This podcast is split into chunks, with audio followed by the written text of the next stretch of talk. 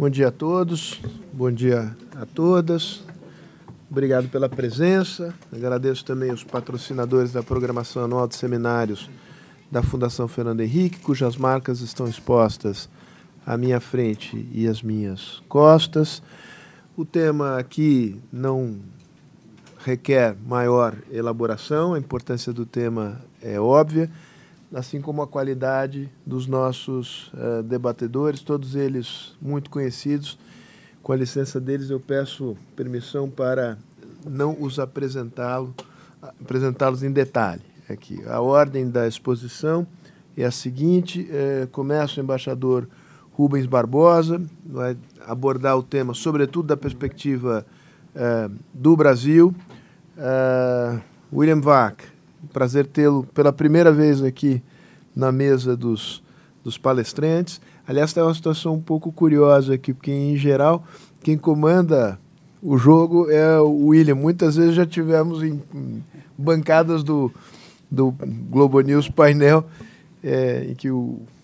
Então, William, se você quiser assumir aqui, eu passo de bom grado. Você faz isso muito melhor do que eu. Mas. Não. Eu quero que você. Eu quero que você experimente. Eu vou experimentar moderadamente. O William fala em seguida e, e embaixador Sérgio Amaral abordará o tema à luz, enfim, da experiência que teve em Washington nos últimos uh, três anos. Uh, Estados Unidos é um player importante nesse jogo estratégico em torno da, da Venezuela. Já disse muita coisa. Uh, Rubens, a palavra é sua. Bom dia a todos. Eh, obrigado por esse convite. E como o tempo é curto, acho que não dá para, ao discutir a crise eh, do da Venezuela Bom, e o Brasil. Cola? Hein? Você trouxe cola? Não, eu trouxe um roteirinho aqui. William. Vai tomar não, um cartão amarelo, William. não, não dá, não dá para a gente é um, entrar. É um provocador, é um negócio impressionante, ele não se contém. Olha o tamanho da cola dele. Daqui a pouco ele vai. Já antecipo que daqui a pouco ele vai provocar o Sérgio Amaral pelo encontro que tiveram com o Olavo de Carvalho lá no, na, na embaixada. Sérgio, todo mundo quer ouvir. Eu dei, eu dei... Você, quem, você é ele quem gosta do Olavo. De, desculpa o spoiler. Desculpa o spoiler. Desculpa o spoiler. Agora deixa o Rubens avançar, pelo menos. eu, já, eu já tenho um minuto a mais aqui. Mas, enfim... Não, não, falarei não, para atender o seu interesse. É, o William está com 18 minutos e você com 22. Bom, não, não, é o meu plano. Nós vamos direto ao assunto. Não dá para a gente fazer uma retrospectiva da política do Brasil desde o presidente Lula, a Dilma, o Temer e o, e o Bolsonaro. O que eu posso dizer em um minuto é que o Brasil passou do apoio irrestrito à Venezuela, com tudo que a gente sabe, até a corrupção, enfim, todo o envolvimento, nunca houve uma democracia tão forte no continente, né? até a crítica muito violenta hoje do governo do governo Bolsonaro. Para o Brasil, na minha visão, a crise é uma questão de a crise da Venezuela é uma questão de segurança nacional. Outros países que têm muitos interesses lá, como a Colômbia, como os Estados Unidos, não têm, como eu vou procurar mostrar, o grau de interesse que tem o Brasil no acompanhamento e na solução desse problema. É o país mais afetado pela crise em virtude das implicações negativas para o interesse brasileiro. Quais são as implicações da crise da Venezuela para o Brasil? Primeiro, a uma implicação política diplomática, segundo, financeira, econômica, de defesa, estratégica. Em termos de política diplomática, a, a implicação, mais, talvez uma das mais graves, é que o Brasil, sendo uma potência regional, deveria ter uma construção construtiva para a solução da crise. O Brasil hoje está isolado, sem nenhum canal de comunicação com o governo de Caracas e não pode contribuir com uma solução pacífica para a crise. Um outro aspecto que eh, marginaliza o Brasil é que a crise, como todos sabem, se internacionalizou. Hoje, Estados Unidos, o Grupo de Lima, o Grupo de Contato lá com, com o México, o Uruguai, a Rússia, a China, a Turquia, estão, de uma maneira ou de outra, envolvidos na China. E agora a Noruega estão envolvidos na crise. Um outro aspecto que tem implicação política diplomática é que a contaminação ideológica colocou o Brasil a reboque das posições de Washington uh, nessa questão.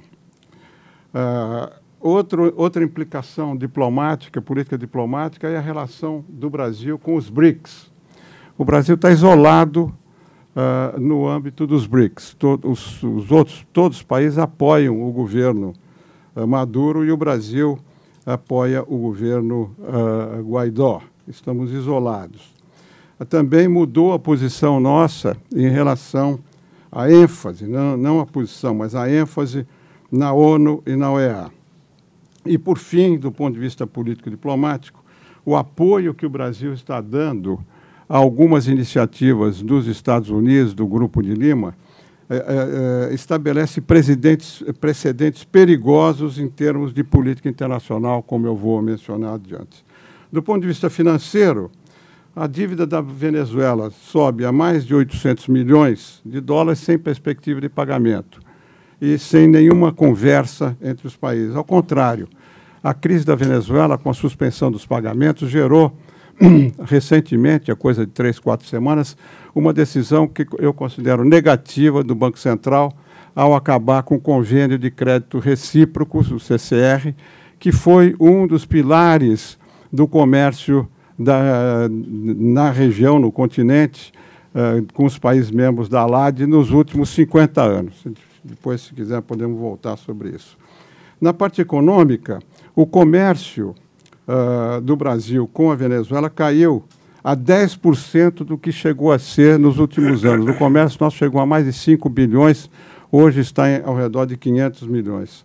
Há uma sobrecarga uh, econômica do governo brasileiro em relação a Roraima, por causa dos refugiados, a criação dos campos de, de acolhimento e, além, sem falar na dependência energética do estado de Roraima, que é o único estado que não está ligado à nossa rede elétrica e, e a energia vem de Guri, que é uma hidroelétrica na Venezuela.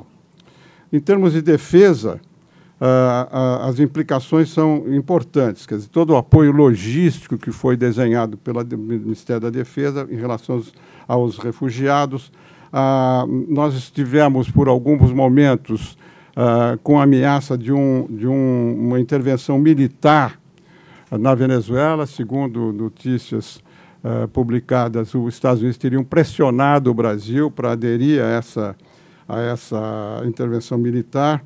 Ah, em algum momento se chegou a falar do apoio logístico, ah, mesmo que o Brasil não participasse, mas forneceria apoio logístico para para essa intervenção. E do ponto de vista estratégico, a vulnerabilidade das fronteiras na questão das drogas, na questão das armas, e a possibilidade de envolvimento nesse conflito que eh, adquire feições eh, muito graves com a presença de Cuba, de, de combatentes cubanos, da Farc, a possibilidade de ajuda material da Rússia, da China, e qual seria o papel das Forças Armadas brasileiras nesse, nesse conflito. Então, essas são as implicações que pouco se discute aqui no Brasil, mas esse conjunto de fatores torna a crise da Venezuela como importantíssima do ponto de vista do Brasil. A retórica da, da atual política externa Uh, parece, quando a gente ouve o governo atual falar, parece que eles estão respondendo à política do PT, ignorando totalmente as mudanças que houve no governo Temer.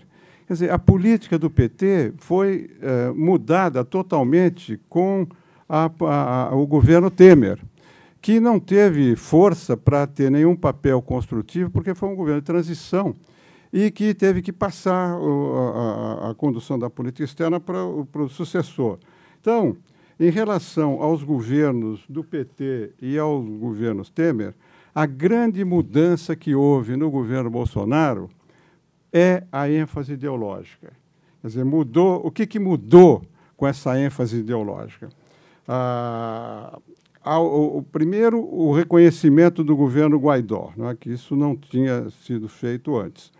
O apoio explícito à oposição de Maduro. Uma, uma retórica desabrida fora dos padrões do Itamaraty.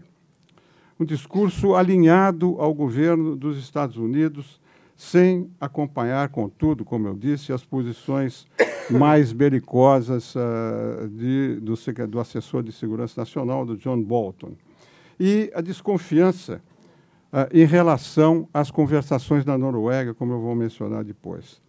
Então, uh, na substituição, na, na, na substância, a política externa do governo Bolsonaro apresenta um alto grau de continuidade em relação ao governo Temer, ao contrário da retórica oficial. Quer dizer, eh, a crítica ao Maduro de desrespeito à democracia e aos direitos humanos já vinha do governo, do, do, do, do governo Temer. Política em relação aos refugiados é a mesma. Oferecimento de assistência humanitária mudou com ênfase uh, ideológica como uma maneira de derrubar o, o governo de Maduro, mas já existia, o Brasil já tinha oferecido essa ajuda humanitária. Uh, continua a política contra o fechamento da fronteira. Uh, continua a política em relação à preocupação com Roraima, energias, recursos financeiros. Continua a política de não imposição de sanções econômicas, porque não são aprovadas pela ONU. Uh, continuou o apoio ao grupo de, de, de, Lima, talvez com uma ação retórica mais forte. E também continuou a política de não intervenção militar nem apoio logístico. E continuou também a política em relação à suspensão da Venezuela com o Mercosul. O que, que, o que, que mudou, então, uh, na, na, na, ênfase ideológica uh, da política atual? Primeiro, como eu disse, a, a, a condenação retórica, o grau e a virulência da condenação retórica, a ilegitimidade uh, do governo Maduro e um apoio muito forte à pressão internacional para que o, o Maduro deixe o governo. Segundo, um alinhamento não automático, essa é outra, outra questão, na minha visão, não houve um alinhamento automático da política atual a a, a, as políticas do governo americano, mas houve um alinhamento com algumas posições. E o ministro Ernesto esteve várias vezes em visita, inclusive por duas vezes, coisa rara. Em uma semana, em duas semanas ele esteve em Washington, teve com o secretário de Estado, falou por telefone uh, a respeito da, da, da, da, no momento quando se falava da intervenção militar e de mudança de governo. E uh, nós não apoiamos todas as sanções que, os governo, que o governo americano uh, impôs à Venezuela. Em relação à ONU, por exemplo, nós apoiamos a posição americana, uh, mudamos de posição aqui no Brasil, com o, na Comissão de Desarmamento, por exemplo, em Genebra, com, quando a, a, a Venezuela assumiu a presidência do Comitê de Desarmamento. E uh, nós mudamos de posição, como eu disse, em relação à assistência uh, humanitária, quando a gente passou a coordenar essa ajuda humanitária junto com os Estados Unidos na Colômbia, como pressão para a saída do Maduro. E, por último, uh, uma mudança importante de posição, que inclusive se choca com a própria Constituição brasileira, Uh, ao, ao, o governo brasileiro não está apoiando claramente as negociações de Oslo entre o Maduro e o Guaidó, que mudou de posição para poder uh, conversar sobre uma transição. O governo brasileiro fez restrições a, essa, a essas negociações. O Brasil, ao tomar essas medidas todas, sobretudo apoiando de maneira não alinhada totalmente, mas de, de um apoio explícito a posições americanas, o Brasil apoiou precedentes perigosos em termos de relações internacionais. Isso é pouco mencionado aqui no Brasil, nas discussões, nas análises que faz, mas eu considero de, de grande importância. Em primeiro lugar, o Brasil reconheceu um governo paralelo, encarregado, como se chama, porque é o termo usado na Constituição da Venezuela, do Guaidó, um governo paralelo na, na realidade, sem duas condições que em qualquer manual de, de, de relações internacionais, de direito internacional, estão presentes. Quer dizer, você, você só reconhece um governo quando ele tem o um controle do território e tem poder para impor políticas. O Guaidó não tem nem território, nem, imposição, nem capacidade de impor políticas. Em segundo lugar, nessas, nessa, o segundo precedente foi o congelamento de recursos que o governo americano fez à PDVSA.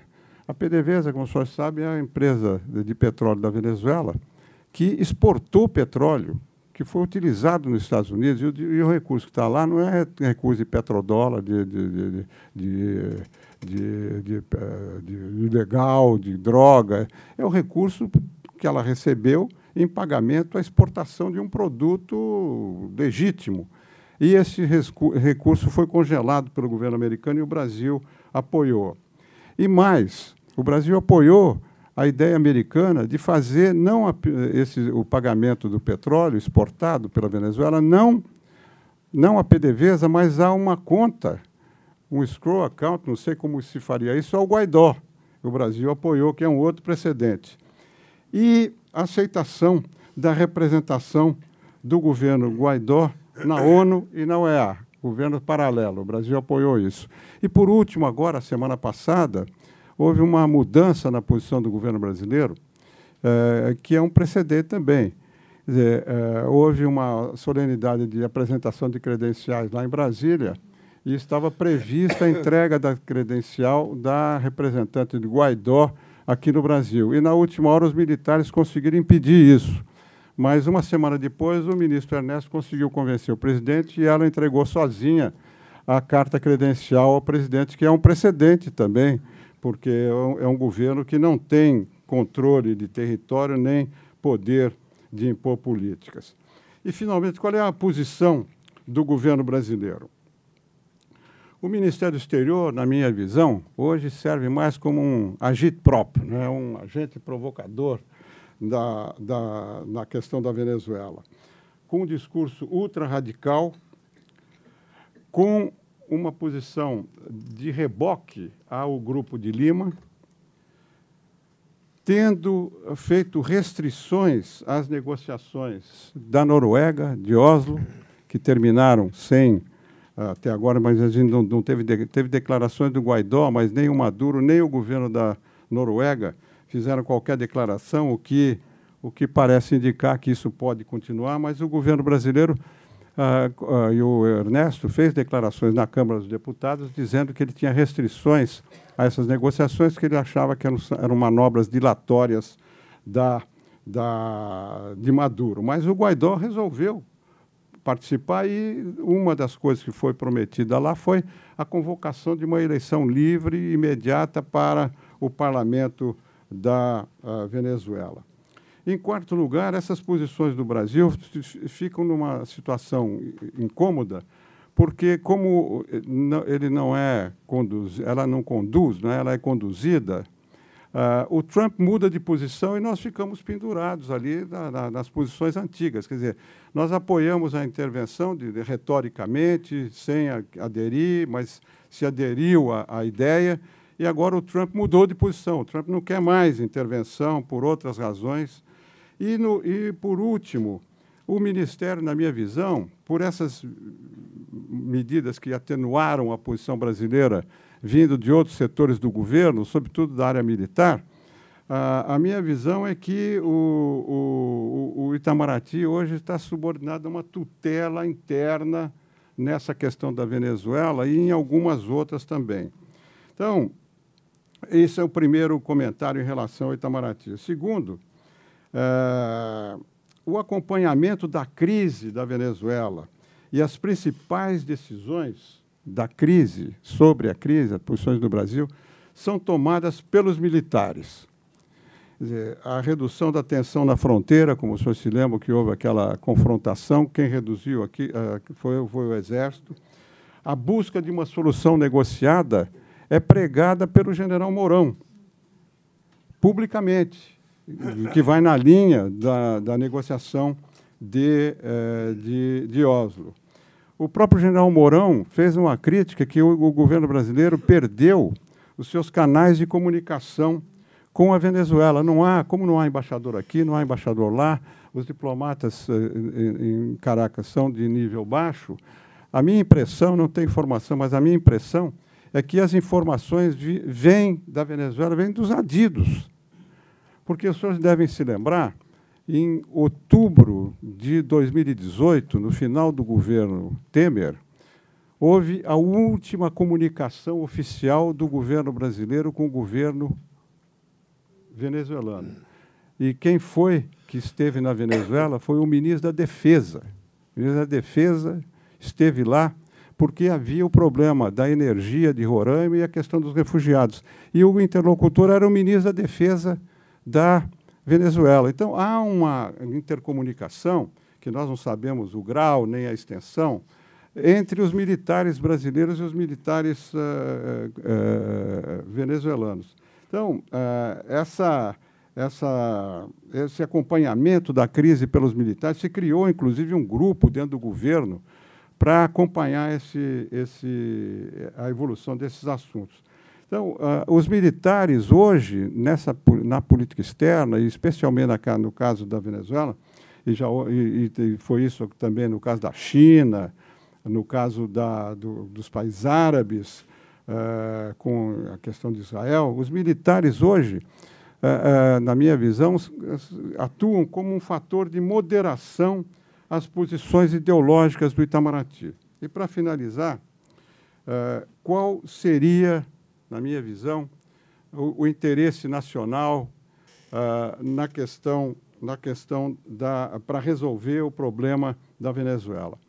Se fosse possível, se fossem outras as circunstâncias uh, da política externa brasileira, o Brasil deveria estar hoje atuando para mitigar a crise, não para agravar a crise, como em muitos momentos nós estamos fazendo.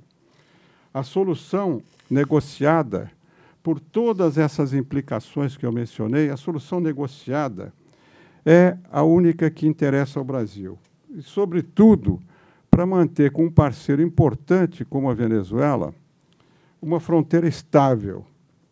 Porque nós estamos vendo, saíram dados recentes, há 4 milhões, 3 milhões e meio, 4 milhões de refugiados. Segundo esses últimos dados da ONU, vieram para o Brasil, talvez vindo, ido e vindo, mas o número tá, não é o que o governo brasileiro diz, mas é muito acima, 160 e tantos uh, uh, mil refugiados vieram, vieram ao Brasil.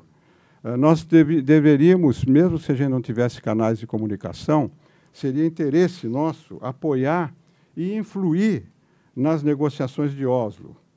Essa negociação de Oslo é a quarta, eu acho quarta ou quinta tentativa para resolver esses problemas. O Brasil não colaborou em nenhuma delas. Desde a, de 2014, ainda com o governo Lula e Dilma, uh, com os chanceleres da Unasul, que tentaram uh, encontrar uma solução negociada, depois a, a negociação do ex-primeiro-ministro espanhol Zapatero, também desde o governo Dilma, que não foi adiante. A própria Unasul tentou fazer uma mediação. Até o Vaticano tentou em 2016 também. Esse esforço da Noruega é o último e mais importante para resolver. O Brasil ficou alheio a todos esses esforços de negociação uh, para resolver esse problema. Inclusive, para nossa, para minha surpresa e, por que não dizer até tristeza, uh, se criou um grupo de contato integrado pelo México, pela União Europeia, pelo Uruguai e pela Bolívia. E o Brasil totalmente marginalizado desse processo de solução negociada com Maduro. É, até o Trump e o Putin trataram de encontrar uma solução negociada. Então, a crise da Venezuela deu uma oportunidade ao Brasil para assumir uma efetiva liderança regional no momento em que a política externa está sendo revista. Mas, infelizmente, pelas circunstâncias que nós estamos vivendo, o Brasil continuou marginalizado e essa crise, com tantas implicações políticas, econômicas, comerciais, financeiras, de defesa, estratégicas, passa ao largo da chancelaria brasileira. Muito obrigado. Rubens, obrigado pelo uso preciso do tempo. Essa, esses seus apontamentos que eh, o William classificou de cola, eh, eu te pediria que você nos passasse, porque eles, eh, esses apontamentos serão úteis para a elaboração do resumo do seminário, que é sempre feito aqui eh, pelo Otávio Dias. William, palavra é sua.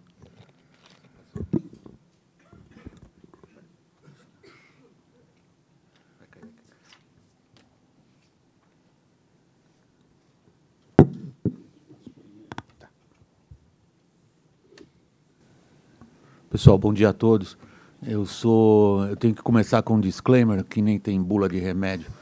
É, eu fui contratado pela CNN Brasil, então eu sou agora por razões jurídicas é, obrigado inicialmente a dizer aqui que tudo que eu disser é em meu nome e que nada é, tem a ver com a eventual postura editorial do grupo para o qual eu agora estou contratado. Isso é importante para mim do ponto de vista jurídico. É, dito isso, é, Ficou bastante claro para mim, eu não tenho nada a acrescentar. Se eu posso usar aqui minha tradicional prerrogativa é, profissional de transformar raciocínios sofisticados em manchetes brutais. A manchete do, do, do, Rubens é: nós perdemos uma chance, perdemos a liderança, estamos a reboque, não sabemos o que fazer, estamos, do ponto de vista da crise da Venezuela, absolutamente cegos e cegos por posturas é, ideológicas que acabam sendo completamente, é, se são alheias, não sei, mas são completamente contrárias ao que seria o nosso interesse numa crise dessas proporções. Ah, é difícil fugir da minha biografia profissional ao considerar uma crise internacional desse tipo. É, me faz lembrar duas situações nas quais eu assisti de perto a tentativa de derrubada de ditaduras. Eu assisti a tentativa de derrubada da ditadura de Saddam Hussein, e assistia à tentativa de derrubada da ditadura de Slobodan Milosevic na Iugoslávia. E na minha experiência de repórter internacional, ficou muito marcado em mim, do ponto de vista pessoal, a ideia de que essas ditaduras nunca caem sozinhas, em primeiro lugar, e em segundo, que quando se pensa em ações externas para derrubar uma ditadura, a gente conclui imediatamente que as duas acabaram sendo derrubadas depois que tinha boots on the ground. A ideia de boots on the ground na Venezuela é completamente abjeta do ponto de vista militar mais simples. Qualquer um dos militares brasileiros, e todos eles passaram por academias que têm uma excelente qualidade de ensino, sabem o princípio básico da estratégia, que é adequar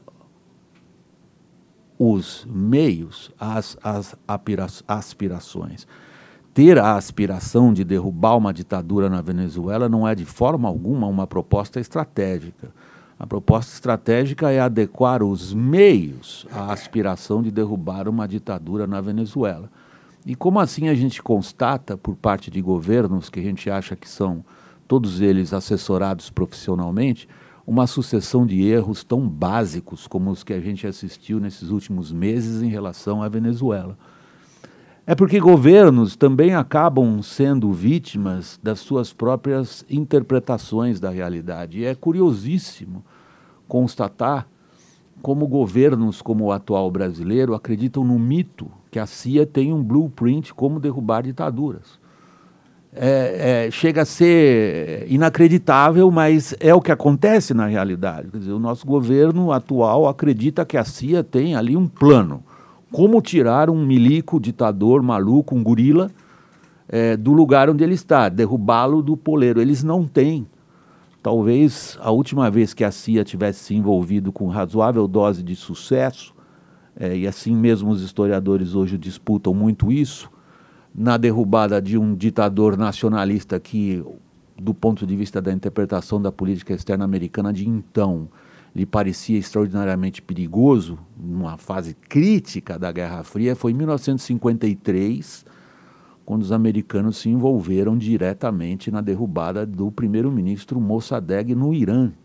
e ajudaram a colocar de novo no poder o Shah Reza Pahlavi. O resto da história vocês conhecem, como é que isso andou depois. A ideia de que, a, digamos, os americanos possuíssem uma fórmula para tirar o Maduro do poder é, se esvaiu rapidamente numa série de atitudes absolutamente amadoras. Ah, outro mito curioso que a gente vê, no qual administrações que a gente pensa que são, são assessoradas profissionalmente caíram, é um mito da insurreição. O que o Guaidó tentou, sem ter a menor adequação de meios para os fins, foi uma insurreição que é curioso, aqui eu falo com ironia e com cinismo, que todos esses hoje no Itamaraty que se opõem ao marxismo cultural fazem uma leitura absolutamente marxista rastaquera de uma insurreição como a da Revolução Russa, por exemplo, que nunca aconteceu, a não ser a de fevereiro. Eles confundem a Revolução de Outubro com uma insurreição popular e acham que podem embarcar numa aventura, como é foi essa aventura de tentar montar uma insurreição, ou a aventura de achar que as Forças Armadas da Venezuela se desintegrariam assim que aparecesse o primeiro caminhão trazendo alimentos e remédios nas fronteiras, é, sobretudo da Colômbia e do Brasil com a Venezuela. Esse apego, esta visão ideológica da realidade, explica em boa parte como é que governos embarcam em aventuras completamente desprovidas de possibilidade real de obter o que eles queriam, que é derrubar a ditadura do Maduro. O que, que, isso, o que, que isso impõe a nós como, como, como reflexão? Em primeiro lugar, a ideia de que talvez nos salve é, de mais erros a, a, convicção hoje que o Rubens é, expõe e que eu divido, de que o pouco que resta de racionalidade na tomada de decisões desse tipo está hoje ligada a um staff que, que aprendeu alguns dos princípios, nas academias militares, sobretudo.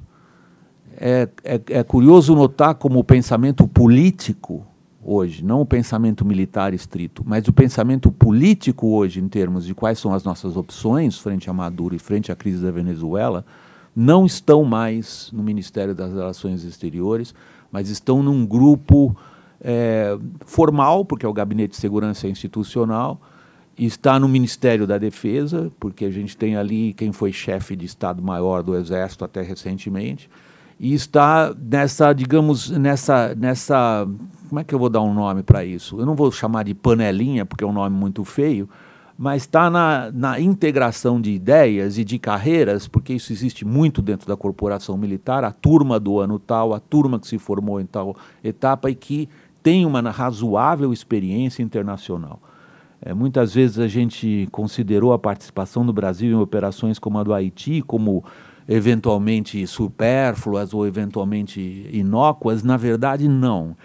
Esses militares brasileiros que participaram de ações multilaterais de manutenção de ordem e de paz trouxeram uma extraordinária visão da capacidade que se tem ou não, através da articulação de alianças, de conseguir objetivos imediatos, é, circunscritos, como é, por exemplo, como por exemplo operações de paz na África, no Oriente Médio ou no caso do Caribe, no Haiti, mas mais do que isso, eles trazem algo que antigamente a gente teve nessa geração do Rubens e do Sérgio Amaral aqui, uma, uma ideia do que são os imperativos no sistema de relações internacionais. E isto me parece excepcionalmente grave, tanto do ponto de vista americano quanto do ponto de vista brasileiro, que é ignorar alguns dos fatores fundamentais que trazem ou não êxito em tentativas como essa. Vamos pegar, por exemplo, o que, que os americanos têm como três grandes, digamos, propostas de atuação internacional: Venezuela,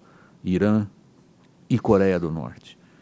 A Venezuela, os americanos conseguem exatamente o contrário do que eles conseguiram no caso do Irã, que é montar uma eficaz articulação internacional baseada na capacidade de liderança americana de levar cerca de 50 países a reconhecer um Guaidó como presidente do país.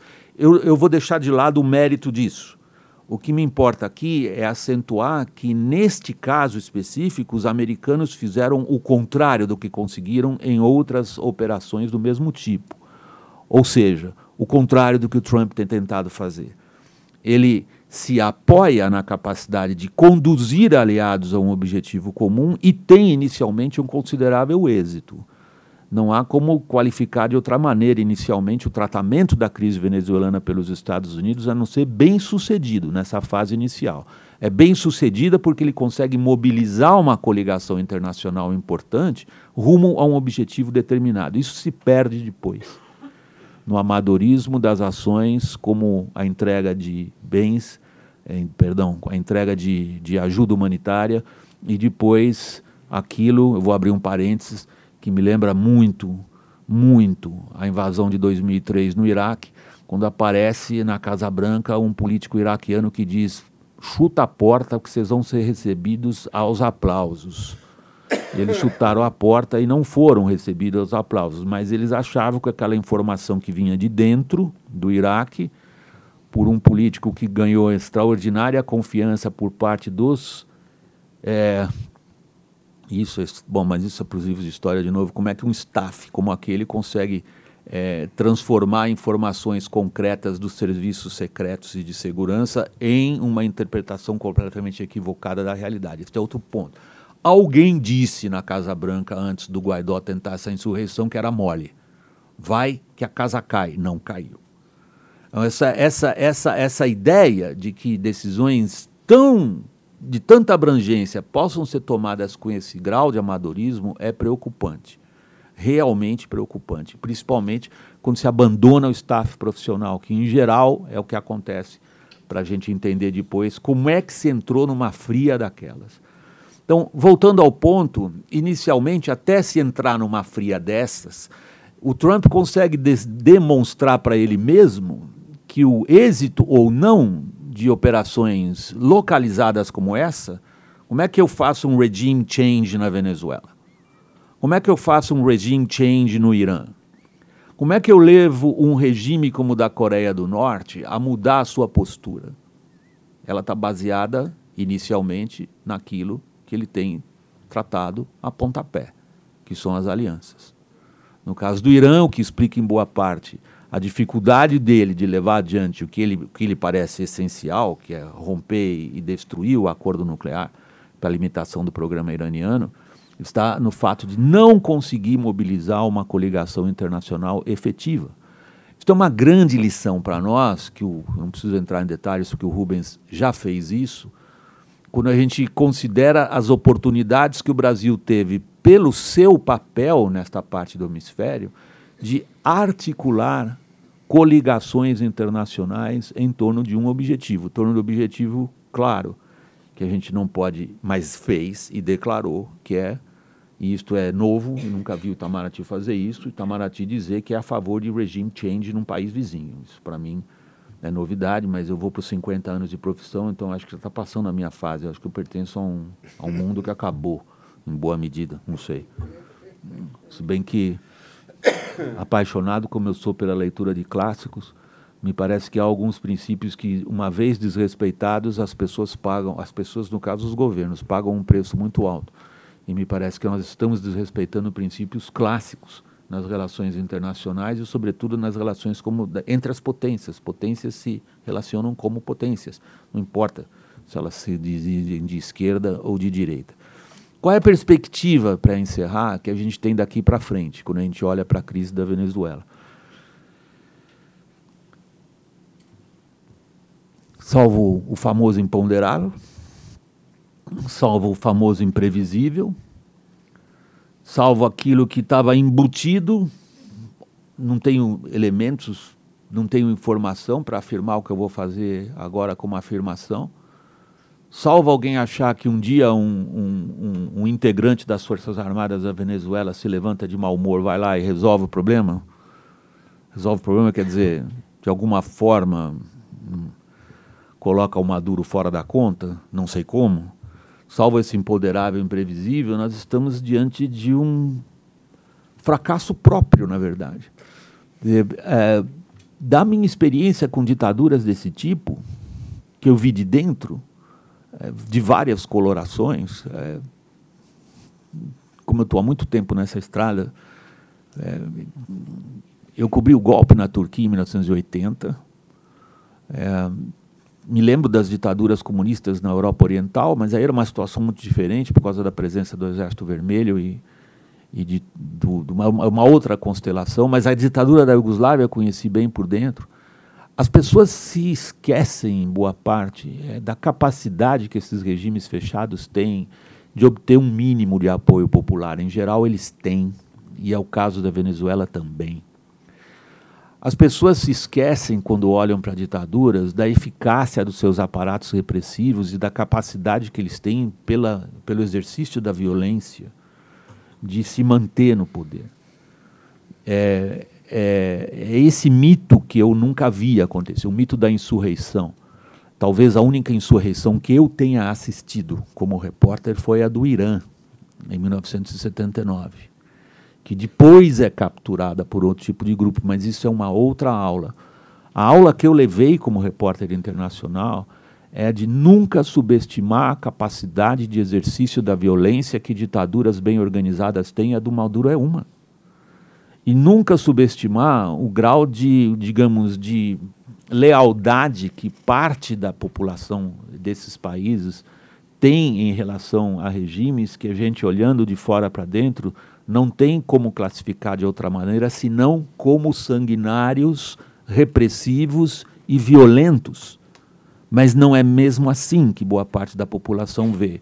Então, quem olha para uma ditadura como a da Venezuela e percebe esses fatores de cara, é, é obrigado a concluir que tirar o Maduro do poder é um long game. É uma, é uma, é uma postura que requer uma aplicação muito, muito bem equilibrada e sensata de meios de pressão diplomáticos, como os americanos conseguiram inicialmente, depois perderam essa iniciativa e que o Brasil deveria ter junto da capacidade de influenciar lá dentro alguns dos seus, é, alguns dos seus é, participantes, e evidentemente está claro para nós que nós perdemos qualquer capacidade de interferência interna ali dentro, por decisão nossa.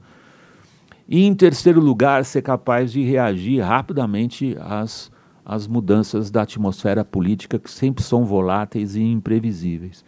Então, o que me parece que é básico e que tornou a nossa postura frente à Venezuela muito difícil, muito complicada e nebulosa, é a ausência de qualquer raciocínio estratégico da nossa parte em relação a esse problema. Pessoal, muito obrigado.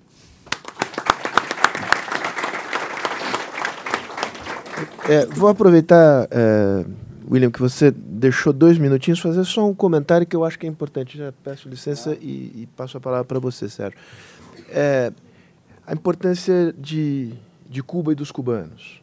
É, não é só a cooptação completa da, das Forças Armadas é, venezuelanas, é a presença é, da inteligência cubana e de militares cubanos.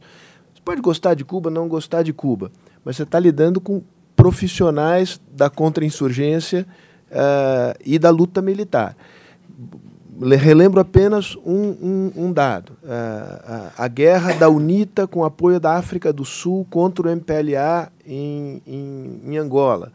Uh, eles estiveram, os exércitos uh, da UNITA, com apoio do, da África do Sul, a 40 quilômetros de Luanda. Eles estavam dando um passeio no MPLA.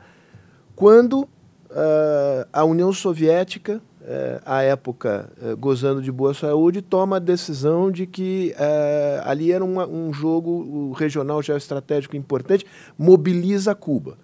Quem comanda os exércitos cubanos em Angola é o, o general Ochoa, que depois o, o, o Fidel mata no, no, no paredão, num, numa, num episódio que, que elucida muito bem a, a lógica da Revolução comendo seus filhos.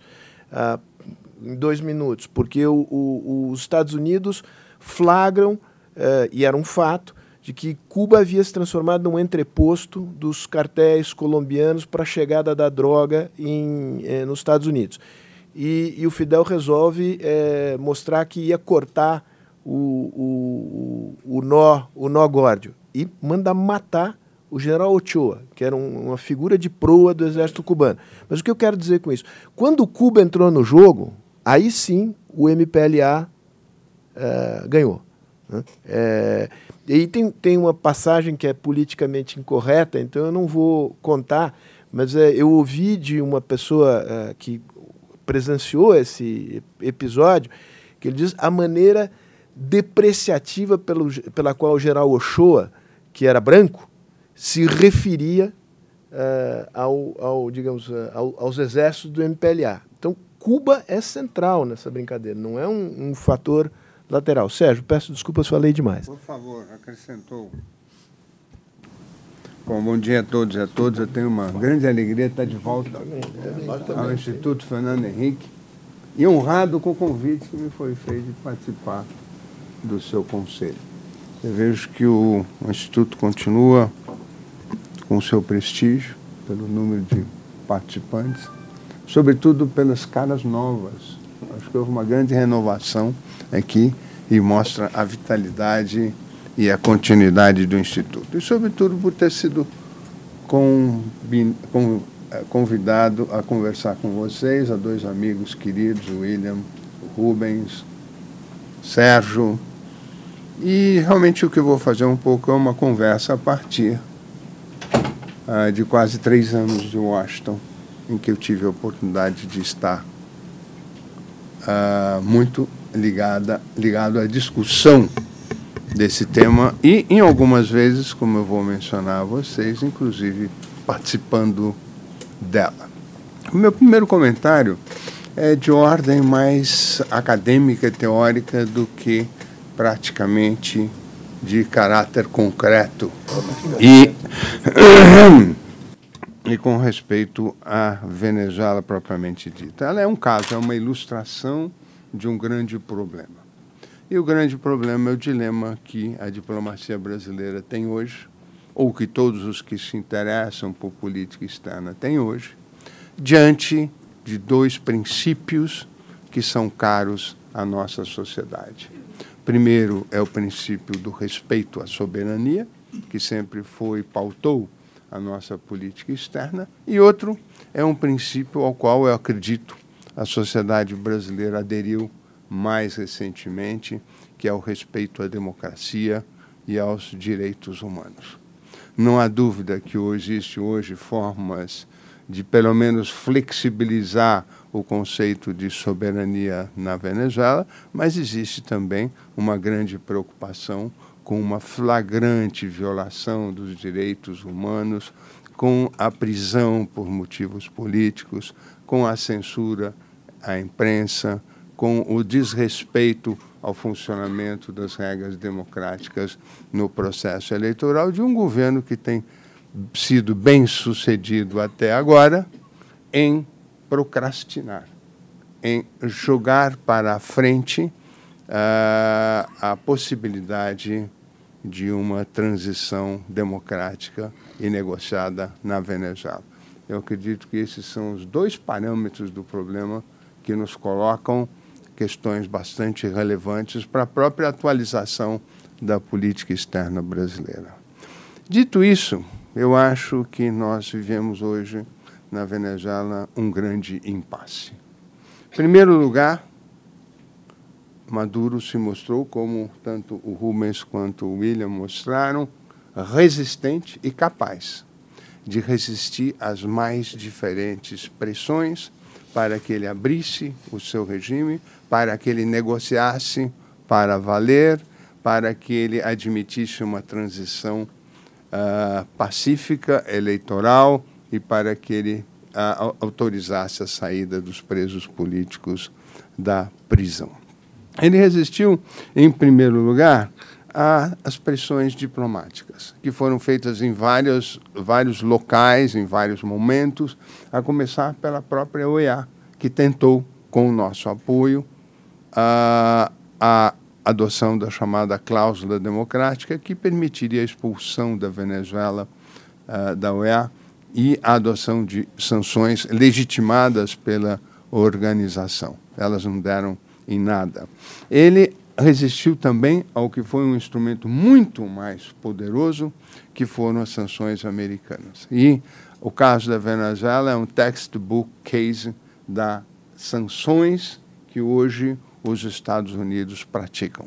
Desde as mais simples, que foi o apoio que o seu regime ou sua legislação oferece para as ações uh, em Nova York contra as, os não pagamentos, os defaultos sucessivos da Venezuela em relação aos credores privados, chamada class actions, que permite, chega a permitir, inclusive, a penhora dos bens do país, no caso a Venezuela, uh, em, no, no, nos Estados Unidos. Depois, num segundo momento, as sanções contra pessoas e empresas venezuelanas que exercem uma pressão moral e, mais do que moral, prática sobre a entrada de venezuelanos na, nos Estados Unidos ou a atuação de empresas, até as mais e poderosas sanções secundárias, porque elas não visam apenas a um país, como está sendo feito com a Venezuela, como está sendo feito em relação ao Irã, como está sendo feito em relação à Coreia, mas elas atingem todos aqueles países que praticam atos de comércio ou de relacionamento com o país visado ou seja, afeta terceiros países. No caso do Irã, isso é muito claro, porque toda a, todo o setor petroleiro mundial não pode tratar com o Irã, assim como não podem os seus os bancos de terceiros países. Portanto, as sanções foram muitas, foram fortes, foram crescentes e chegaram ao ponto de penhorar, ou confiscar, melhor, os recebimentos da PDVSA, como o acho que o William mencionou, ou de todos os outros recebimentos uh, externos por uh, origem comercial. E com isso o que nós estamos assistindo é uma asfixia financeira da Venezuela. Ela não vai levar o governo Maduro a capitular a curto prazo, mas a médio prazo ela poderá, e acredito que vá provocar, o colapso econômico de um sistema que já está inteiramente combalido por uma fração de mais, alguns dizem milhão, eu não sei essa cifra se perde, porque cada um dá uma cifra, mas mil por cento ao mês de inflação é uma cifra moderada. 30% de retração da economia, com sérios problemas sobre o próprio funcionamento da economia, não há mais moeda na economia, ela regrediu ao estágio da troca e as, as, a Venezuela não tem mais condições de importar alimentos. E 90% dos alimentos na Venezuela dependem de exportação. Portanto, existe aí um processo crescente de asfixia.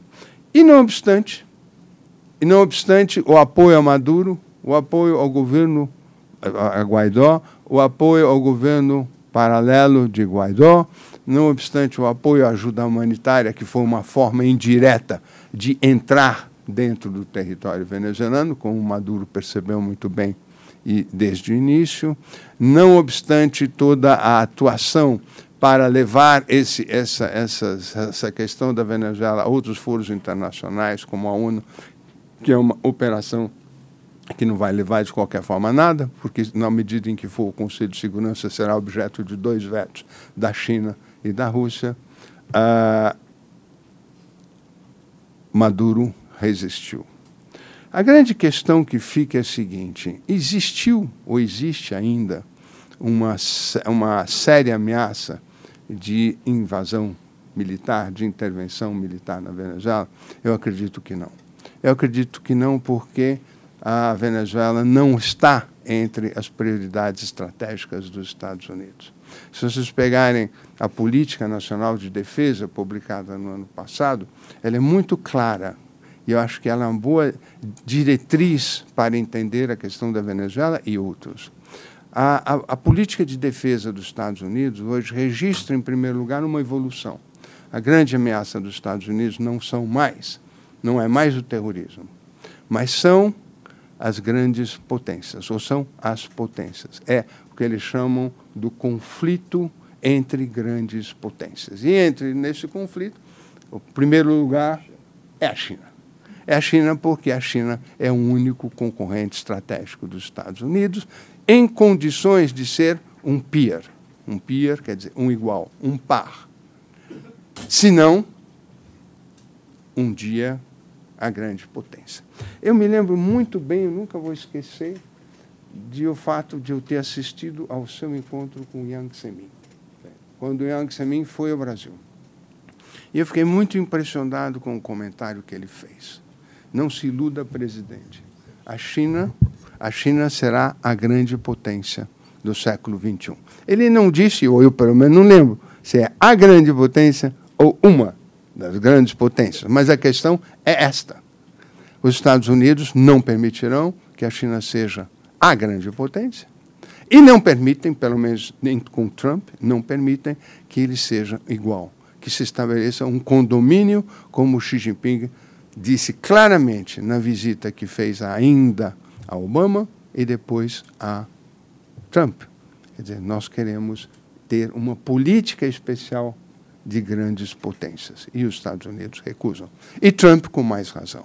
Quando vocês pegam a, a, a grande, o grande lema da, da campanha de Trump, Make America Great Again. Por que again? Porque é a sensação de que já não é mais tanto quanto já foi. É uma sensação, ainda que velada, de uma ideia do declínio.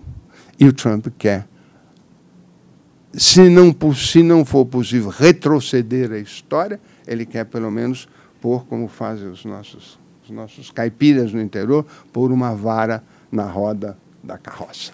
Quer dizer, segurar as coisas, segurar a história.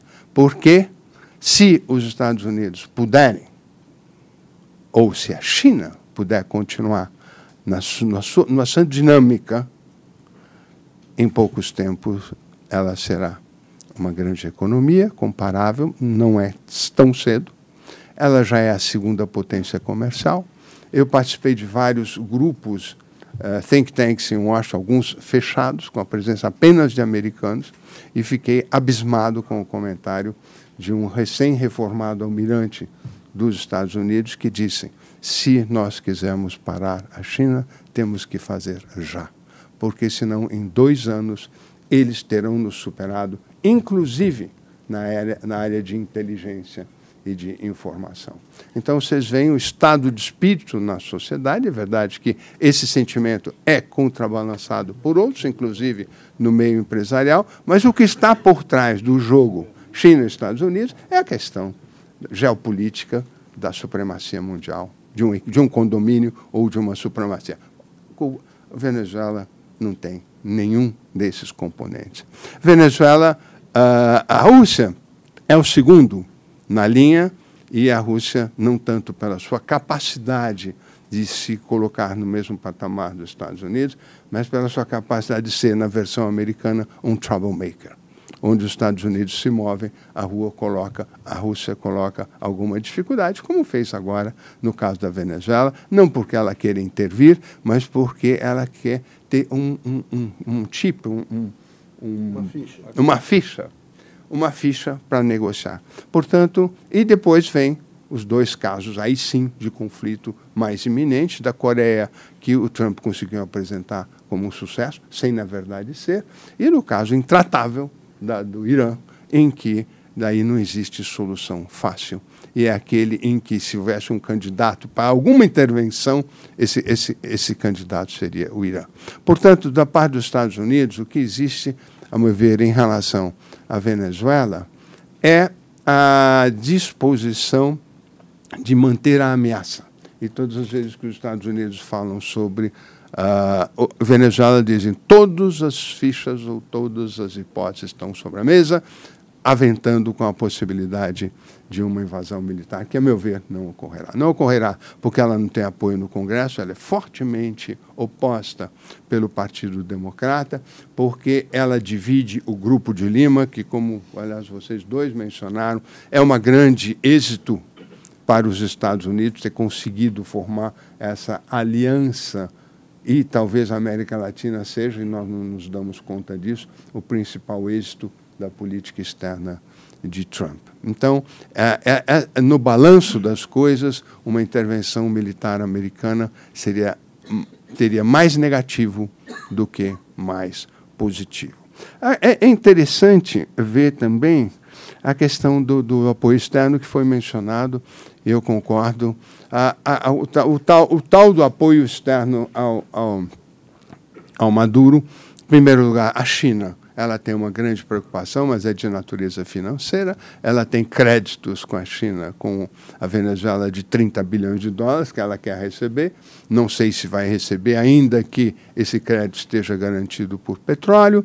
É o caso da Rússia, que nós mencionamos, que está lá para oferecer uma sustentação ao Maduro e dizer, bom, se o, o, Trump põe em cima da mesa todas as fichas, o a, a, a, Maduro tem como se defender graças aos armamentos que nós vendemos, que nós estamos aqui prontos para ajudar os venezuelanos. Mas, no caso da Rússia, existe uma espécie de uma linha de comunicação muito discreta entre Rússia e Estados Unidos, que é acionada quando necessário. Quando a, a, os Estados Unidos quiseram invadir a Síria ou a, atacar a Síria, eles combinaram o jogo antes com os Estados Unidos, é, não se preocupem com a Rússia, não se preocupem que os seus interesses serão preservados e as suas áreas de presença não serão afetadas. Houve um, um, um jogo uh, antes de qualquer intervenção na Síria e, em caso, no caso da, de Cuba também já houve, de Cuba não da Venezuela, já houve isso. E é isso é que teria justificado a declaração de Trump na segunda-feira que os russos estariam tirando entre os seus 100 militares que haviam sido colocados, tirando quase todos, ficariam apenas uma dezena ou mais. Isso ocorre pouco depois de um entendimento entre o Pompeu e o Lavrov. Eu acho que aí essa questão está resolvida. A grande questão é os cubanos, como o Sérgio bem aposentou. Não é que os cubanos vão lutar, eles não vão lutar, mas eles estão no aparato de segurança da Venezuela. São eles que fornecem as informações ao Maduro, são eles que gerem o sistema de informação e, sobretudo, são os que ah, asseguram a unidade dos setores militares e a sua aparentemente aparente impermeabilidade aos fatos da realidade de uma brutal crise econômica e de um movimento da população contra o governo. Portanto, Cuba, sim, joga um papel importante e os Estados Unidos viram nisso uma grande oportunidade para, em bom português, descer o cacete em Cuba de novo, retomando sanções e atendendo a uma parte do seu eleitorado castrista, que não é tão importante quanto se fala. Mas, enfim, já que isso nos ajuda na Venezuela, por que não fazer? As sanções contra Cuba são fortes e, além do mais, elas tocam um ponto bastante sensível, que é a, a colocada em vigor do capítulo 3 da Lei Helms-Burton, que permite a um cidadão americano que possa se, ter sentido lesado pelo fato de, um, de ser propriedade na Venezuela, em Cuba, ter sido confiscada, acionar o governo cubano. Isso pega aí não só os americanos, ou favorece, mas isso pega também os investimentos do, da, da Europa e do Canadá em Cuba, que podem ser arguídos de ilegalidade pelo fato de resultarem de e, a, a, propriedades confiscadas pelo governo cubano. Isso está criando um grande problema para os, os, franceses, sobretudo canadenses e outros países que hoje gerem hotéis e várias outras atividades econômicas. Muito bem. Então, qual é a saída? Se a saída militar, a meu ver, não está no radar. Se as sanções, apesar da sua violência, até agora não abalaram o regime, qual é a saída? A meu ver, ela estaria, mas isso é uma conjectura como tantas outras que se podem fazer. O processo negociador falhou, não andou o grupo de contato europeu, não andou ah, a, a, a, aproximação entre o grupo europeu e parte da, ah, do grupo de Lima. eu não sou pessimista, não acho que a gente tenha condições ainda de dizer se as conversas de Oslo poderão dar alguma coisa, não. Os objetivos são, são opostos. O Maduro quer manter, como todo o ditador, quer manter o seu poder, o seu lugar e a proteção daqueles que aparentemente estiveram efetivamente ah, envolvidos em todo tipo de maracutaia, de tráfico de drogas, etc. E Guaidó quer ver uma, uma transição pacífica com eleições, mas não eleição para a Assembleia, o que o Maduro já se comprometeu, desculpa, se comprometeu a fazer, mas eleições para presidente com fiscalização internacional. E não, não, não se vê claramente como esses dois objetivos inteiramente opostos podem ser colisionados. O, o, o interessante, no entanto, é que a, as negociações parecem que terão prosseguimento, que estejam tendo prosseguimento, mas é difícil prever. O, a saída, a meu ver, virá de dois fatos: o colapso total da economia venezuelana e a, a, a crescente insatisfação popular. É interessante ver que o Guaidó, apesar de tudo, ele é uma espécie de intocável, parece ser uma, uma, um acerto que o Maduro fez com seus militares de respeitar a pessoa do Guaidó, embora alguns do seu grupo já estejam sofrendo todo tipo de represália. Mas eu acho que o colapso da economia, em algum momento, poderá levar a uma divisão, a uma fissura nas Forças Armadas, que é como, em geral, acabam os regimes autoritários quando não acabam uh, pela força externa, e nesse caso existe a pressão externa, mas é o colapso que levará, em algum momento, o, o, o governo da eh, Venezuela, uh, os militares a tomarem.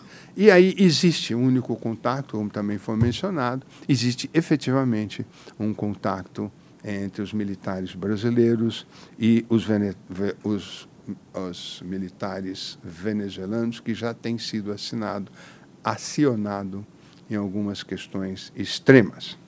Para o Brasil, qual é esse cenário que se o Brasil está alinhado com o Grupo de Lima, isto parece ser uma condição imposta por esse grupo militar que exerce uma influência decisiva no governo, o Brasil manter-se e contra a invasão ou a intervenção militar, mas a Venezuela é extremamente importante para nós. Em primeiro lugar, nós temos créditos relevantes com a Venezuela e queremos tomar, teremos que tomar uma decisão em relação à cobrança deles no Clube de Paris ou não. E o segundo é o seguinte: as estimativas dos organismos financeiros de Washington é que a Venezuela precisaria de 50 bilhões de dólares a curto prazo, de caráter emergencial, e 250 para a reconstrução do país. É evidente que o Brasil será chamado a participar disso e é uma questão para a qual nós vamos ter que nos preparar. E uma nota de pé de página é que a questão da Venezuela poderá vir junto com outra, que essa sim é uma grande, uma, é uma questão bastante importante para nós, é a Guiana. A Guiana está passando pelo milagre do petróleo, para o qual nós não, ainda não atentamos e não estamos nos participando. A, a, a, os poços de petróleo da Guiana podem ser comparáveis aos do pré-sal, no nosso caso. E a Guiana precisa de tudo, e acho que é importante que nós abramos os olhos para essa realidade e que participemos da reconstrução ou da construção da Guiana, porque será para nós um mercado muito importante e, ao mesmo tempo, um contraponto para as instabilidades eventuais da Venezuela. Muito obrigado.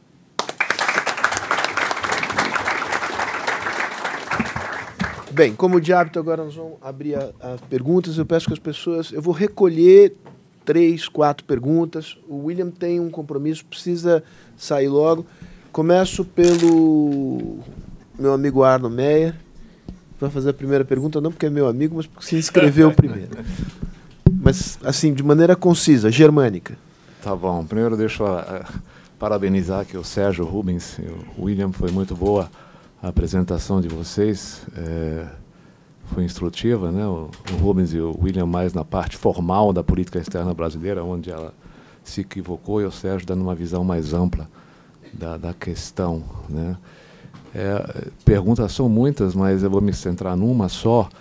É, o que é, faz com que Maduro permanece no poder? Né? A crise econômica que você bem descreveu, Sérgio, ela já existe há algum tempo. É, o apoio citado ao Maduro, que é um apoio externo, China, Cuba e União é, Rússia, né? É, pode ajudar, mas internamente, o que faz com que os militares até agora não agiram? Apesar de algumas defecções, não houve uma ação dos militares. Né? Quando, quando se fala em insurreição, acho que o William falou muito da questão da insurreição, né? me veio a imagem da Romênia, né? da, da, da queda do Ceausescu, né? que foi uma, um movimento popular e o Ceausescu acabou sendo morto né? pelos próprios partidários. Né? Aquilo foi articulado pela polícia política. Isso, mas teve uma, aquela, aquela reunião na praça e tal e tudo. Polícia ele política comunista sabe fazer uma insurreição. Se os cubanos quiserem, eles fazem uma insurreição tá na Venezuela. Né? Tá bom, é, mas foi o que me ocorreu na mente né, quando você vê esse tema da insurreição. Ah, não, né? Fecha aí. Isso. É, o que, que faz com que os militares até hoje é, é, é apoiem o Maduro? Já devia ter caído de Maduro, né? mas não caiu. Muito bom. Uh, mais uma pergunta ali atrás. É, Elga. Pega com a Elga aqui, que está logo do lado. aqui. Ó. Rapidinho, Elga. É só. Por que, que no, nesses exemplos todos uh, que são dados aqui não apareceu a Síria como um exemplo de fracasso total da tentativa de tirar um ditador com intervenção, sem intervenção? E, e, e, eu sempre lembro assim, poxa, espero que não tenha intervenção na, militar na Venezuela, porque não, não era bom ter uma Síria aqui do lado.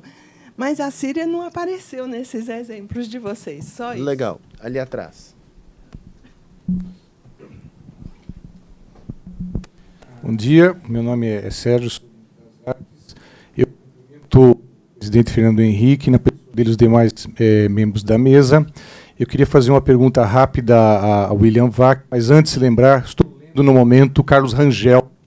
Muitos conhecem aqui o, o papel que Carlos Rangel teve na então democracia da Venezuela, do bom selvagem ao bom revolucionário. Que pena que ele estava certo em muitas coisas. É, é, Vac, Gostaria de perguntar ao jornalista, não ao novo âncora da CNN, para deixar isso claro, como você disse no, no começo. Âncora não é mais jornalista? Sim, mas ao marinheiro, marinheiro. pessoa física. Vá, que eu acho que você se lembra. Bom, queria que você comentasse a surpresa do Guaidó quando ele começa. Eu, pelo menos, estava muito descrente porque acompanhei a MUD muito tempo. E mesmo com a vitória que eles tiveram na Assembleia Nacional, mas eh, aquilo se esfacelou e a resiliência que ele, que ele tem mesmo, arriscando mesmo, talvez com algum tiro no, no pé.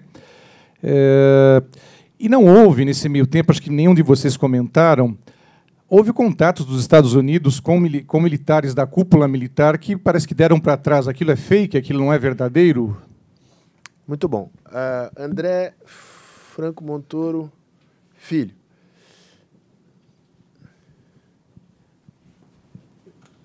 Vou pegar mais essa e vamos pô, encerrar. Pô, André, nem te reconheci. Você tá com o cabelo tão branco, bicho. É mais que o seu. mesma idade que a sua. O, é, o, é, o William tá com o cabelo preservadíssimo. É. é, não, eu pinto de branco para me levarem a sério. É o meu eu, caso. Eu raspei tudo.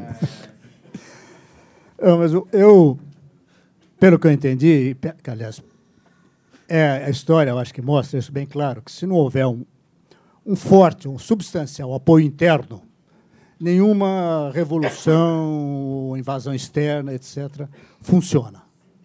Tá certo? Ah, por tudo aquilo que se lê a respeito da Venezuela, que a imprensa publica, ah, o, a queda do Maduro estaria madura. Inflação de mil por cento, uh, não tem mais moeda, não tem alimentos, não tem uh, remédios, não tem nada. Dizer, fica inacreditável que não exista apoio interno. Uh, mas não existe. Quer dizer, eu, a minha dúvida é essa: por que, que não existe? Será que essas informações que nós temos a respeito de como o que está realmente acontecendo na Venezuela é verdadeiro? Será que a força dos cubanos é tão forte assim? Bom, Ou voltar... será que a força dos militares é tão forte que fica impenetrável? Quer dizer, minha dúvida é a respeito de é, por que, que não existe esse apoio popular. Muito bem. Voltamos aqui, cada um pela ordem. Eu só queria lembrar o seguinte, é, com respeito ao apoio popular. Há coletivos chavistas organizados, há milícias populares que não apenas têm acesso a armas, mas também têm acesso a um estipêndio e a alimentos uh, de maneira diferenciada do grosso da população. Então, esta ideia de que não tem apoio popular algum precisa ser matizada. Bom, vamos pela ordem. Rubens. Eu ia começar uh, mencionando isso. Dizer, apesar da, da deterioração da situação econômica, como foi mencionado aqui, inflação altíssima, eu tenho uns dados que saíram recentemente do próprio governo da Venezuela, a inflação em 2018 foi 130.060%. Quer dizer, o Fundo Monetário fala de um milhão. O cifra oficial do governo, 130 mil. O crescimento negativo, mais de 30% desde 2015. E uns dados recentes que mostram também uh, o grau de deterioração. Isso eu tive ontem. 96% das empresas diminuíram ou paralisaram as atividades no primeiro trimestre de 2019. 96%. 80% das empresas fecharam desde a ascensão dos chavistas ao poder. E as empresas que ainda estão atuando operam com 18% da capacidade. Aqui no Brasil estamos operando com 78%, na Colômbia 81%. Então, com essa situação, eu acho que são três fatores que é, mantêm ainda o Maduro uh, no poder. Primeiro, é que essa situação econômica se deteriora gradualmente, mas ainda há um resquício de apoio uh, popular nessas áreas, nas favelas, lá nas áreas mais pobres, pelo que o, o Sérgio mencionou. Quer dizer, há cupons que são distribuídos para a população. Então, alguns ainda em Caracas, pelo menos alguns ainda apoiam o governo. 4 milhões saíram de uma população que não é muito grande. Então, primeiro é que a, a, a situação econômica vai se continuar se deteriorando. Segundo, a asfixia econômica uh, mencionada vai criar alguns mais constrangimentos do que já existe. Nós vimos aí a questão do ouro também, que foi confiscado pelo Banco da Inglaterra, a Turquia comprando ouro. Eles estão sobrevivendo com o pouco que resta, não tem reserva, não tem nada. E o fator principal do porquê que ainda o governo não caiu, além de, dessa asfixia não ter chegado a um ponto uh, de não retorno, além da deterioração da situação econômica, na minha visão, é a posição dos militares. Quer dizer, quando a gente fala das Forças Armadas uh, venezuelanas, do poder dos militares na, na Venezuela, a gente tem que separar o, o aparato militar Quer dizer, você tem as Forças Armadas regularmente uh, organizadas com 2 mil generais. Dizer, todos eles se beneficiaram e muitos deles estão envolvidos em algum tipo de corrupção, de comércio ilegal e tal. E tem, é uma base de sustentação. Mas ao lado deles, você tem a Guarda Nacional, que não é exército, e você tem esses coletivos que o Sérgio mencionou, que são cubanos, Então, a, a, a, a, crítica que se faz a prisões, torturas, violência na Venezuela não é das Forças Armadas, é, é nesse grupo da Guarda Nacional e dos coletivos armados que a gente vê passeando aí por, com motocicleta. Então, na minha, na minha visão, eu acho que mais alguns meses, tanto a asfixia econômica quanto a deterioração da situação vão ganhar um contorno uh, difícil de ser uh, sustentado pelo governo. E aí eu acho que uma parte do Exército vai se dividir. Eu, eu tenho a impressão que, se não avançarem essas negociações, por isso que o Maduro e o Guaidó estão querendo negociar, para encontrar uma solução que permita eleições diretas, livres, com supervisão internacional, com todos os partidos políticos funcionando, com os líderes presos podendo se candidatar. Sem isso, não vai haver uma transição pacífica. Agora, para isso, as forças, o que o, o, o, o segmento mais altos dos oficiais das Forças Armadas vão ter que intervir porque, como a gente viu, já houve muita deserção em nível mais baixo, porque esses em nível mais baixo não recebem as vantagens que recebem os oficiais. Então, na minha visão, eu acho que eh, o governo, vou arriscar aqui respondendo um pouco a pergunta do, do, do William, eu acho que mais alguns meses a situação vai ficar insustentável do ponto de vista econômico, do ponto de vista uh, individual, do ponto de vista da pressão internacional para o governo Maduro. E o, Maduro, o, governo Maduro não vai ter recursos, não vai ter uh, meios de continuar a garantir o apoio de todas as, todas as, todos os lados das Forças Armadas. Eu acho que vai ser a, a, a divisão das Forças Armadas vai ser muito importante para para poder uh, forçar uma solução negociada na Venezuela. Eu também não acredito em intervenção militar, não só porque os Estados Unidos mudaram de posição e não querem mais a intervenção militar, mas pelo que o Sérgio também mencionou, quer dizer, não só as forças cubanas que são eh, que, que organizam essas, essas, esses coletivos estão presentes na área de segurança, mas também porque tem, segundo dados uh, que, que, a gente não tem como comprovar, tem cerca de 20 mil uh, representantes das Farc da Colômbia que estão lá, que se não tiver uma solução negociada, vão lutar também. Além dos cubanos, você vai ter os representantes da Farc também lutando contra qualquer intervenção.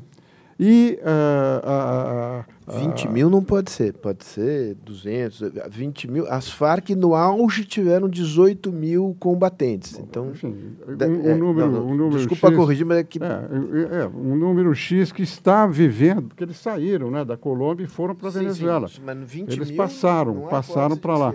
E esse pessoal armado vai defender também. Então, eu acho que a única possibilidade do governo Maduro sair seria com a divisão das Forças Armadas, independentemente da Guarda Nacional e desses uh, coletivos. Muito bom. William.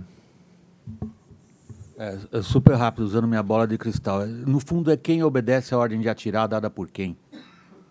E no caso da Venezuela, o que eu acho possível, e isso é o que geralmente determina o, a deterioração rápida e imprevisível de um regime militar desse tipo, é quando a tropa recusa atirar na multidão.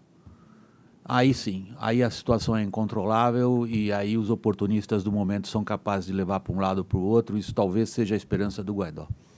Ele fez uma pergunta, desculpa voltar, que acho que é interessante. O que, que aconteceu que aparentemente eh, generais, inclusive o ministro do, uh, do Exército, o chefe das Forças Armadas, o padrinho, disse que ia, mas não foi? A gente não sabe se se diz. Aí é que está. Aí é que está. O diz que diz é interminável diz que ia, mas não foi, diz que não foi, mas foi, não dá, não dá. Eu, eu, eu, por exemplo, como repórter profissional, nunca opero com base nesse tipo de informação. Nunca, nunca. Isso é o famoso, é, é o chamado ruído de, bastidor, que torna é, muito difícil fazer uma avaliação da, da situação real. E eu não, eu não estou negando nada. Eu estou dizendo esse tipo de esse tipo de, de bastidor é sempre muito difícil de ser comprovado. Quem disse o que para quem em que momento? Depois dos acontecimentos, eu posso criar uma teoria pós-facto, que é que todos nós estamos fazendo aqui. Como a gente viu aquele negócio e muito mal em menos de seis horas, e pela experiência da leitura dos livros de história, a gente assume que alguém garantiu para alguém que ia e não foi. Se você quiser pegar 64 no Brasil, é mais ou menos a mesma coisa. Alguém garantiu, não, vai, bicho, vai, vai, deixa, deixa que eu chuto para você e não chuta nada. Então, esse tipo de coisa a gente vai saber mais tarde, a gente vai fazer, a gente vai saber mais tarde se souber. Assim, da minha experiência profissional de cobertura de conflito é esses, esses tipos de informação e contra-informação cruzam para lá e para cá que nem bala em tiroteio. E é difícil saber de onde vem e onde acerta. O que, que eu concentro como repórter internacional, que foi minha especialidade durante muito tempo, cobrir conflito. Eu, eu, eu concentro particularmente nos fatos como eles vão se desenvolvendo. Quer dizer, o fato que me pareceu relevante nessa tentativa frustrada de insurreição é a falta de meios para fazê-la, a rapidez com que aquilo se tentou organizar, o que demonstra para mim que ali não há um Estado maior bem organizado capaz de levar adiante uma operação desse tipo. E que a confiança numa possível ajuda externa é de uma ilusão criminosa, digamos assim. Sérgio. Eu vou ser bastante rápido também e responder especificamente aos pontos. Como explica a queda de a não queda de Maduro, acho que todo mundo já concorda, o fato de os militares não terem ainda se dividido. Pode ser que estejam divididos, mas não têm condições de manifestar e Cuba ajuda em manter o enquadramento dos militares. Por que a CIA não fez nada? Será que não fez? A pergunta que eu faço é: será que a obra do acaso foi uma árvore que caiu na, no, no cabo de transmissão de energia que provocou um brutal racionamento de energia no país que eles não conseguiram resolver até agora, que afeta frontalmente o fornecimento de água? Eu não sei, mas é uma hipótese. O governo americano não vai intervir mas nada impede que tenha, de tempos em tempos, alguma undercover operation. Isso eu vi de pessoas com as quais eu conversei. Uh, Estados Unidos tem contato com Cuba, com o governo cubano? Acredito que não. Com alguns militares, possivelmente sim.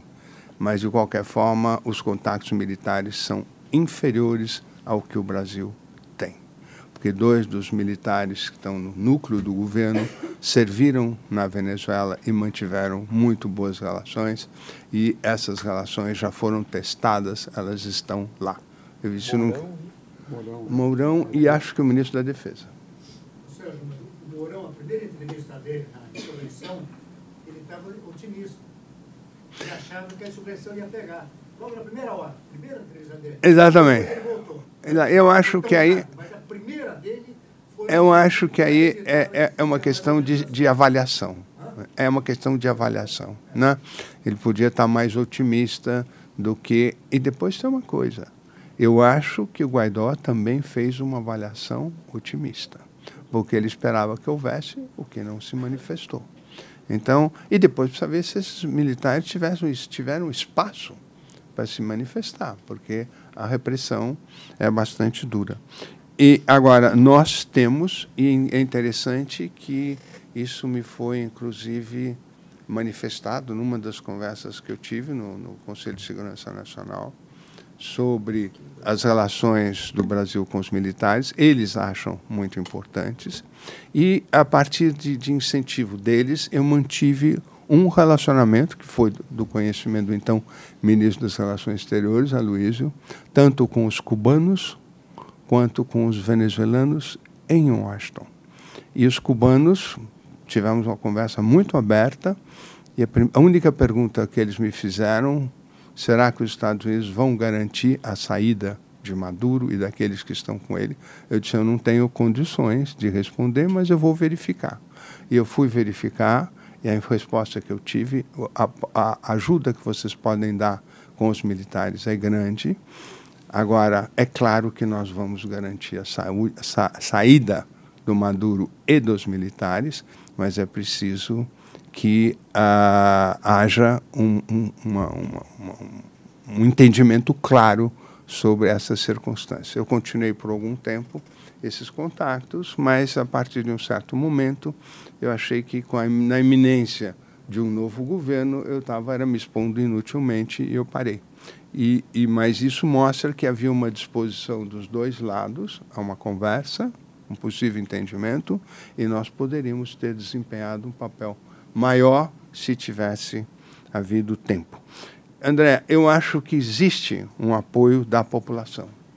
Ah, evidentemente que tem os 40% dos que são, tem o nome do, do, morro em que eles moram em, em Venezuela, que talvez conservem a fidelidade ao Maduro. Mas existe um sentimento, um apoio interno da população, mas como nós aprendemos nos idos dos anos uh, 80, 70, povo unido vai ser vencido se ele está contra armas e que estão dispostas a atacar. E é o que acontece na Venezuela. Muito bom. Presidente, o senhor fecha?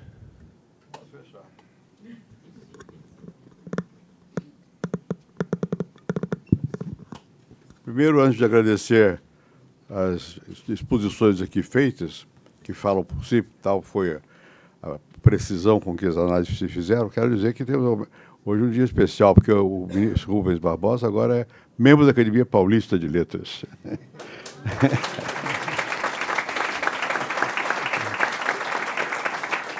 Aplaudido em cena aberta, hein, Rubens? É, é duro. Obrigado. Depois eu acho que essa manhã foi muito interessante para nós vermos pessoas que têm experiência, como os aqui presentes, de conflitos, conflitos internacionais, sabem que o fundamental é ter uma visão estratégica. Nós temos que sempre perguntar a nós brasileiros qual é o nosso interesse estratégico com relação à Venezuela, com relação aos nossos vizinhos, com relação ao mundo. Isso é, é fundamental.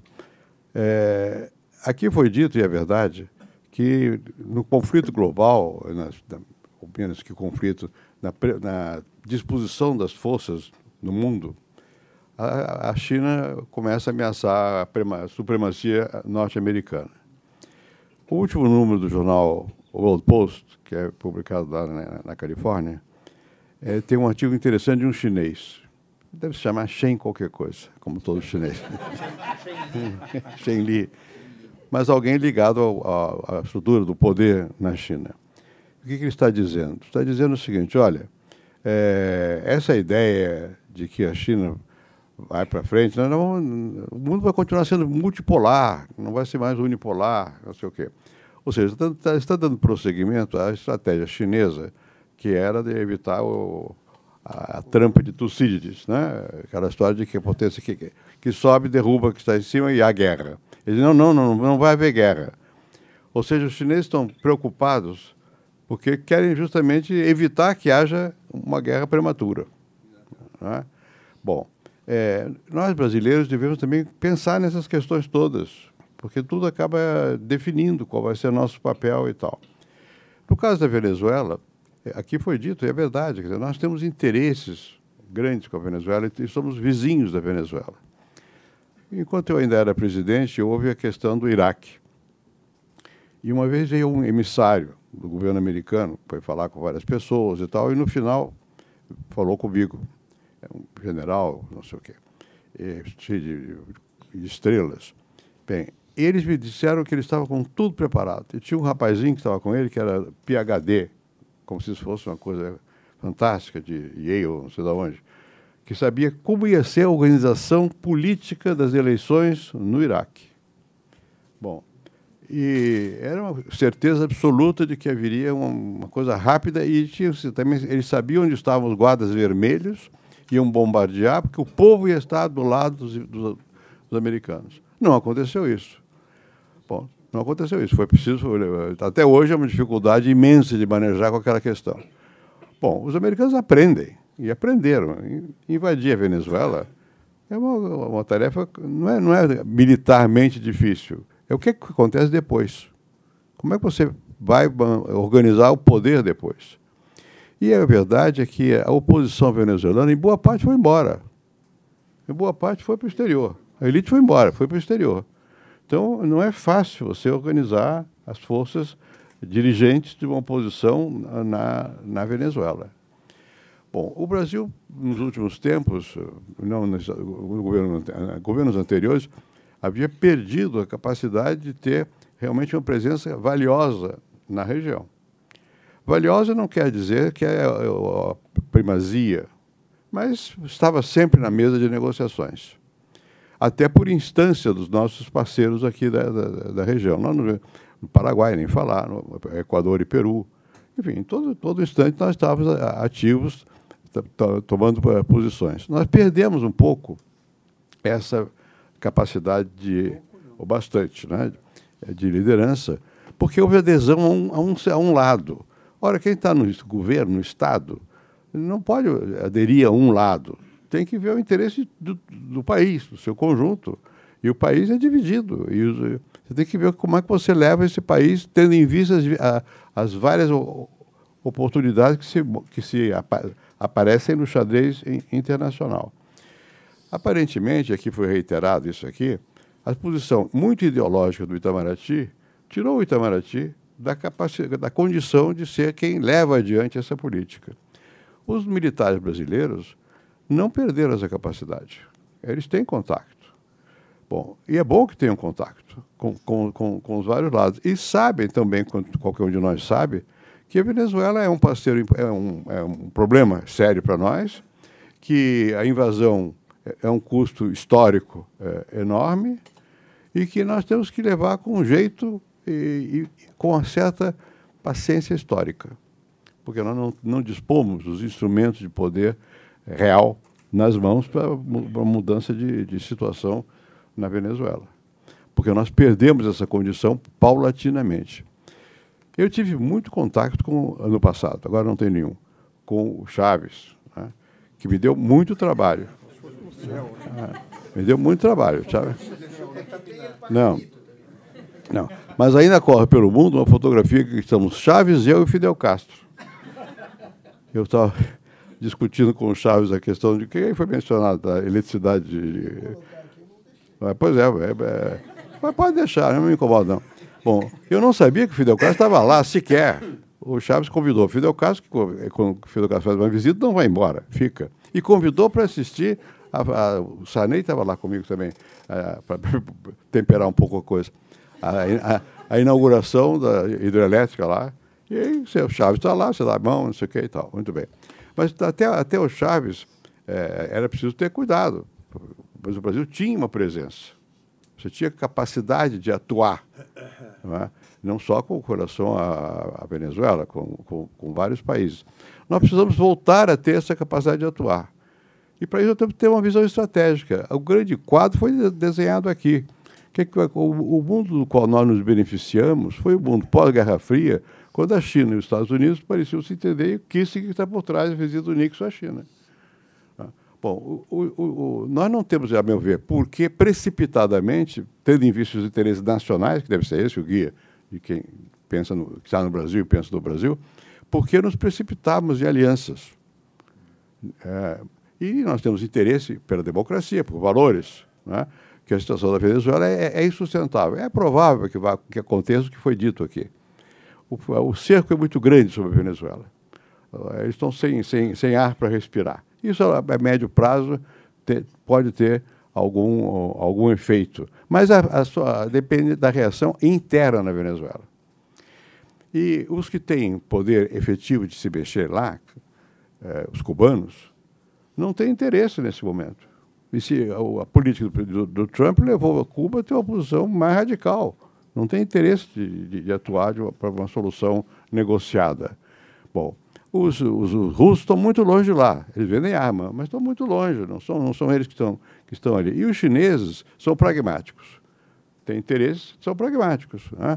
Bom, então nós temos que olhar para esse, esse quadro e não nos precipitarmos.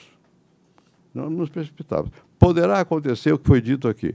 Pode ser que haja uma divisão e tal. Mas e depois? O problema nosso é sempre o depois. Que, qual é a, que forças vão, vão conseguir se estabelecer como poder eh, na Venezuela? Qual é o interesse do Brasil nessas forças? Né? O, o, o, Brasil apoiou o, o Guaidó. Bom, é, é, simbólico, porque ele não tem força. Não, ele não tem força. Dificilmente terá, será ele a figura no futuro. Então, acho que nós corremos. Eu, eu, Paulo, isso é nenhum preconceito. Eu falei com o Guaidó pelo telefone e tal, não, nada. Eu acho que uma pessoa que tem visão de país tem que falar. Agora, não, se comprometer antes da hora é um erro tremendo. Bom, é, claro que nós temos, estamos comprometidos com ideias, com valores. Né? A democracia, os direitos humanos, tudo isso é, são valores e a Venezuela não está respeitando. Parece que é positivo que houvesse uma transformação na Venezuela. Mas nós temos que ver com muito cuidado que, que, que transformação é essa. Porque nós temos a geografia.